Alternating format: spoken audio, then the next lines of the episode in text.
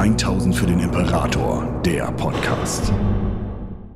Hallo und herzlich willkommen zu 1000 für den Imperator. Mein Name ist Gregor, das hier ist die Why Is It Cool Reihe und heute kommen wir zum letzten der Space Marine Orden der ersten Gründung, die also direkt aus den ursprünglichen Legionen der Astartes aufgebaut worden sind. Und wir kommen tatsächlich zu meinem Lieblingsorden, zur Raven Guard.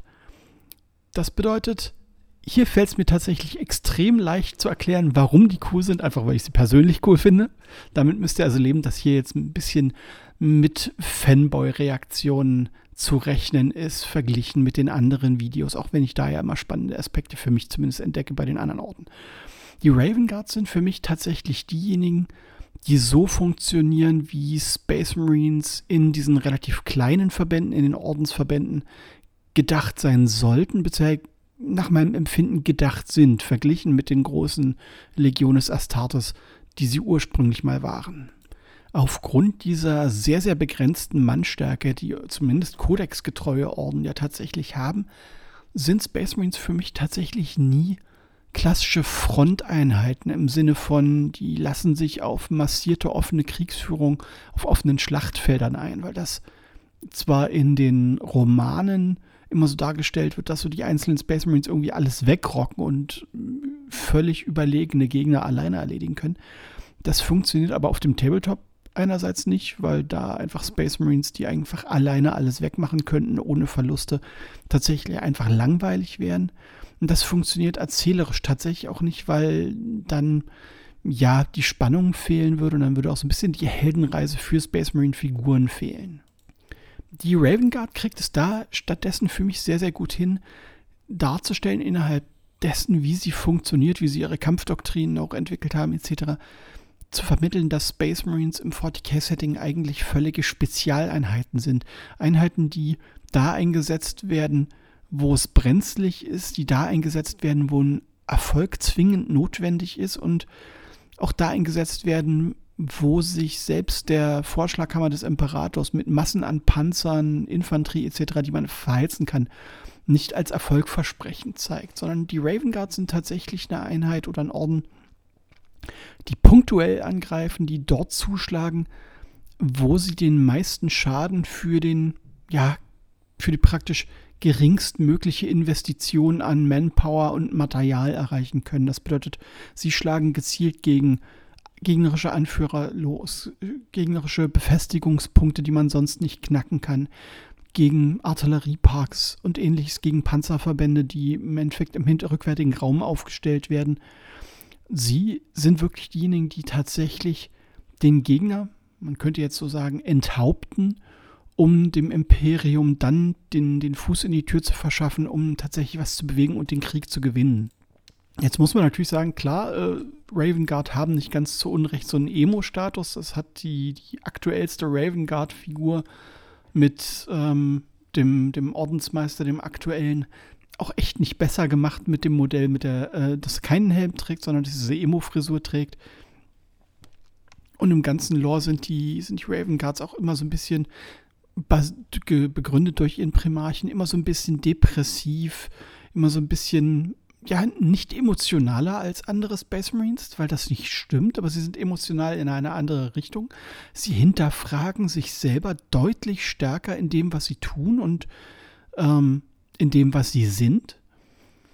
Und gleichzeitig sind sie auch, wenn auch ein bisschen mit einer anderen Ausrichtung, ähnlich wie die Salamanders, recht nah an der Menschheit dran. Also ja, sie haben natürlich den Transhumanismus und damit auch absolut dieses Überlegenheitsdenken, was Space Marines ja auch im Rahmen ihrer Indoktrination eingeimpft wird. Ihnen wird klargemacht, ihr seid mehr als Menschen, ihr seid der Menschheit an sich überlegen auf der individuellen Ebene aber sie nehmen das tatsächlich für, für sich nicht zum Anlass, sich entweder zum Herrscher ja, aufzuschwingen ist das falsche Wort, weil auch das tun die anderen Space Marine Orden nicht, aber sie sehen sich nicht als überlegene Klasse innerhalb des Imperiums auf, auf so einer politischen Ebene.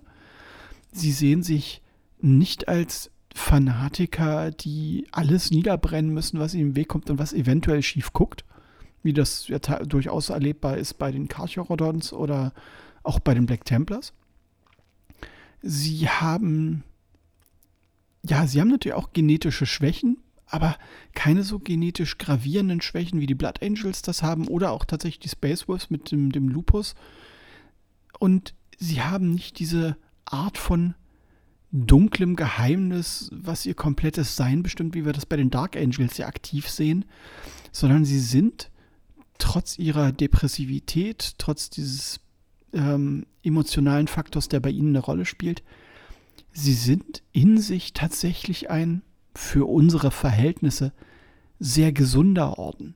Sie haben natürlich eine Vorgeschichte, äh, die ganz und gar nicht gesund ist durch, den, durch die, die massiven Verluste beim Istvan-Feldmassaker, durch die Versuche von Corvus Corax, seine Legion wieder auf Mannstärke zu kriegen, indem er die genetischen Daten etc. vom Imperator bekommt und seine Legion wieder aufbauen will. Den Verlust dieser Daten, bzw. die Korrumpierung dieser Daten durch die Alpha Legion. All das hinterlässt natürlich in, auch in diesem Orden ganz massiv Spuren, keine Frage. Also insofern haben sie durchaus kein angenehmes oder kein gutes Vermächtnis, aber sie haben kein so kaputtes Verhältnis zu sich selbst und zu ihrer Umwelt. Und das tatsächlich macht die, macht die Raven Guard für mich auf der Ebene interessant, weil man damit ein Narrativ erzählen kann, das in einer Kombination aus Menschlichkeit und diesem Übermenschlichen von Space Marines hervorragend funktioniert, das nicht zwingend vergessen lässt, dass sie Übermenschen sind, aber dass sie im Endeffekt diese, diese Kombination aus Menschlichkeit und Übermenschlichem, die ermöglichen die Raven Guard ganz massiv. Und mir liegt tatsächlich auch diese Art von, von Kriegsführung, wie sie bei den Raven Guards beschrieben wird. Die sind sich nicht zu schaden für, schade für offene Konfrontationen, es sind immer noch äh, Space Marines. Insofern, die geben halt auch im frontalen Konflikt massiv Backenfutter. Aber dieses gezielte, punktuelle und maximal effiziente Zuschlagen, das sie vornehmen und, und dieses Wissen, dass der Vorschlaghammer eben nicht immer die Lösung für alles ist, sondern dass sie einbeziehen, sie sind wenige, die Space Marines an sich sind verglichen mit der Gesamtgalaxis wirklich wenige. Sie sind jemand, der bzw. die begriffen haben, dass jedes einzelne Leben eines Space Marines für das Imperium von Wert ist und die deswegen nicht der Ansicht sind, dass die Leben normaler Menschen ohne Wert sind. Also sie kriegen da eine Balance hin, eine Gratwanderung, die hin und wieder natürlich kippt, weil auch Raven Guards sind natürlich nicht unfehlbar. Aber sie haben tatsächlich verglichen mit anderen Orden und auch teilweise mit den direkten Orden der ersten Gründung, wie das jetzt Dark Angels, wie das Space Wolves, Imperial Fists etc. sind, sie haben tatsächlich eine Form von Bescheidenheit erlernen müssen durch die massiven Verluste, die sie, die sie auf Istvan erlitten haben, durch die, den, durch die Fehlschläge ihres Primarchen beim Wiederaufbau der Legion, dass sie für mich tatsächlich etwas sind, was bei Space Marines wirklich Bescheidenheit verkörpert. Sie drängen sich nicht nach vorne, sie sind trotzdem keine völligen Eigenbrötler. Auch da wieder so eine Gratwanderung, die sie hinbekommen, ohne dass sie damit diesen, also den depressiven Aspekt völlig nach vorne stellen. Der ist vorhanden, der ist auch Teil ihrer Geschichte, an dem sollte man auch nicht vorbeigehen, weil er einfach sie stark mit ausmacht. Aber sie sind eben so viel mehr als nur eine Art von Emotion und mehr als nur aggressive Übermenschen. Das sind Sachen für mich, die funktionieren unheimlich gut in der Erzählweise. Ähm, das Farbschema mit dem primär schwarz mit weißen Elementen, das funktioniert für mich auch sehr gut, aber das ist natürlich massive Geschmackssache. Und ich mag diese, diese Kombination aus verstohlenem Zuschlagen, was bei den Raven Guard massiv drin ist, und mobilen Einsatzgruppen. Also dieses, wir fahren mit massiven Gefechtspanzern aufs Schlachtfeld. Ja, das können die Raven Guard auch. Aber es gibt eigentlich keine Geschichte, wo das so explizit beschrieben wird, dass das ihre bevorzugte Vorgehensweise ist. Die Raven Guard, wie gesagt, sie sind nicht feige oder verstecken sich vor dem Gegner, beziehungsweise sie verstecken sich schon. Da liege ich, das rede ich gerade tatsächlich äh, was Inkorrektes. Sie verstecken sich schon, aber sie verstecken sich für Hinter Hinterhalte. Sie verstecken sich nicht wegen Feigheit vor dem Feind oder dergleichen.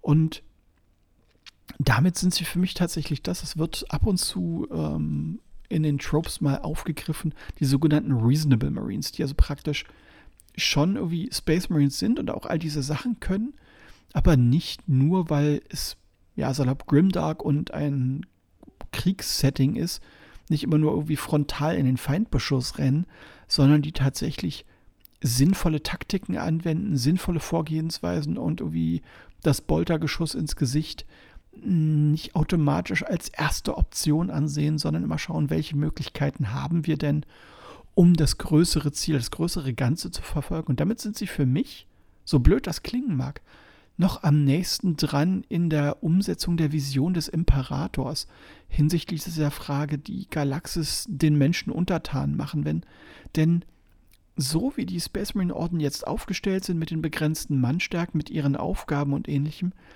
ist eine verlustreiche Vorgehensweise eigentlich vollkommen kontraproduktiv und eigentlich zum Schaden des, Uni äh, des, des Imperiums, weil ein Orden, der massiv Verluste einstecken muss, seine Aufgabe eigentlich gar nicht mehr in der Form erfüllen kann. Und so sehr ich beispielsweise die Salamanders für ihre tatsächliche Menschlichkeit schätze als Fraktion und als Gruppierung, diese ja, Unfähigkeit, zurückzustecken und sich zurückzuziehen, sondern einfach krampfhaft immer bis zum letzten Mann zu kämpfen.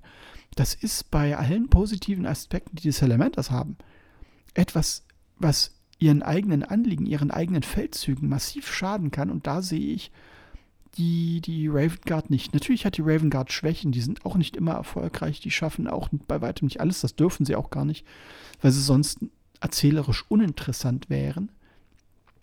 Aber sie sind für mich die Space Marine Legionäre, Soldaten, Ordensmitglieder, zu denen ich tatsächlich am ehesten einen aktiven Bezug herstellen kann, wo ich am ehesten verstehe, wie sie funktionieren, warum sie funktionieren, wie sie funktionieren und dass sie ihre Vorgehensweise tatsächlich auf Effizienz ausrichten, ohne auf dem Spieltisch und in den Erzählungen vollkommen ausmaximierte Effizienz darzustellen, auch wenn das erzählerisch ihr, ihr Ziel ist.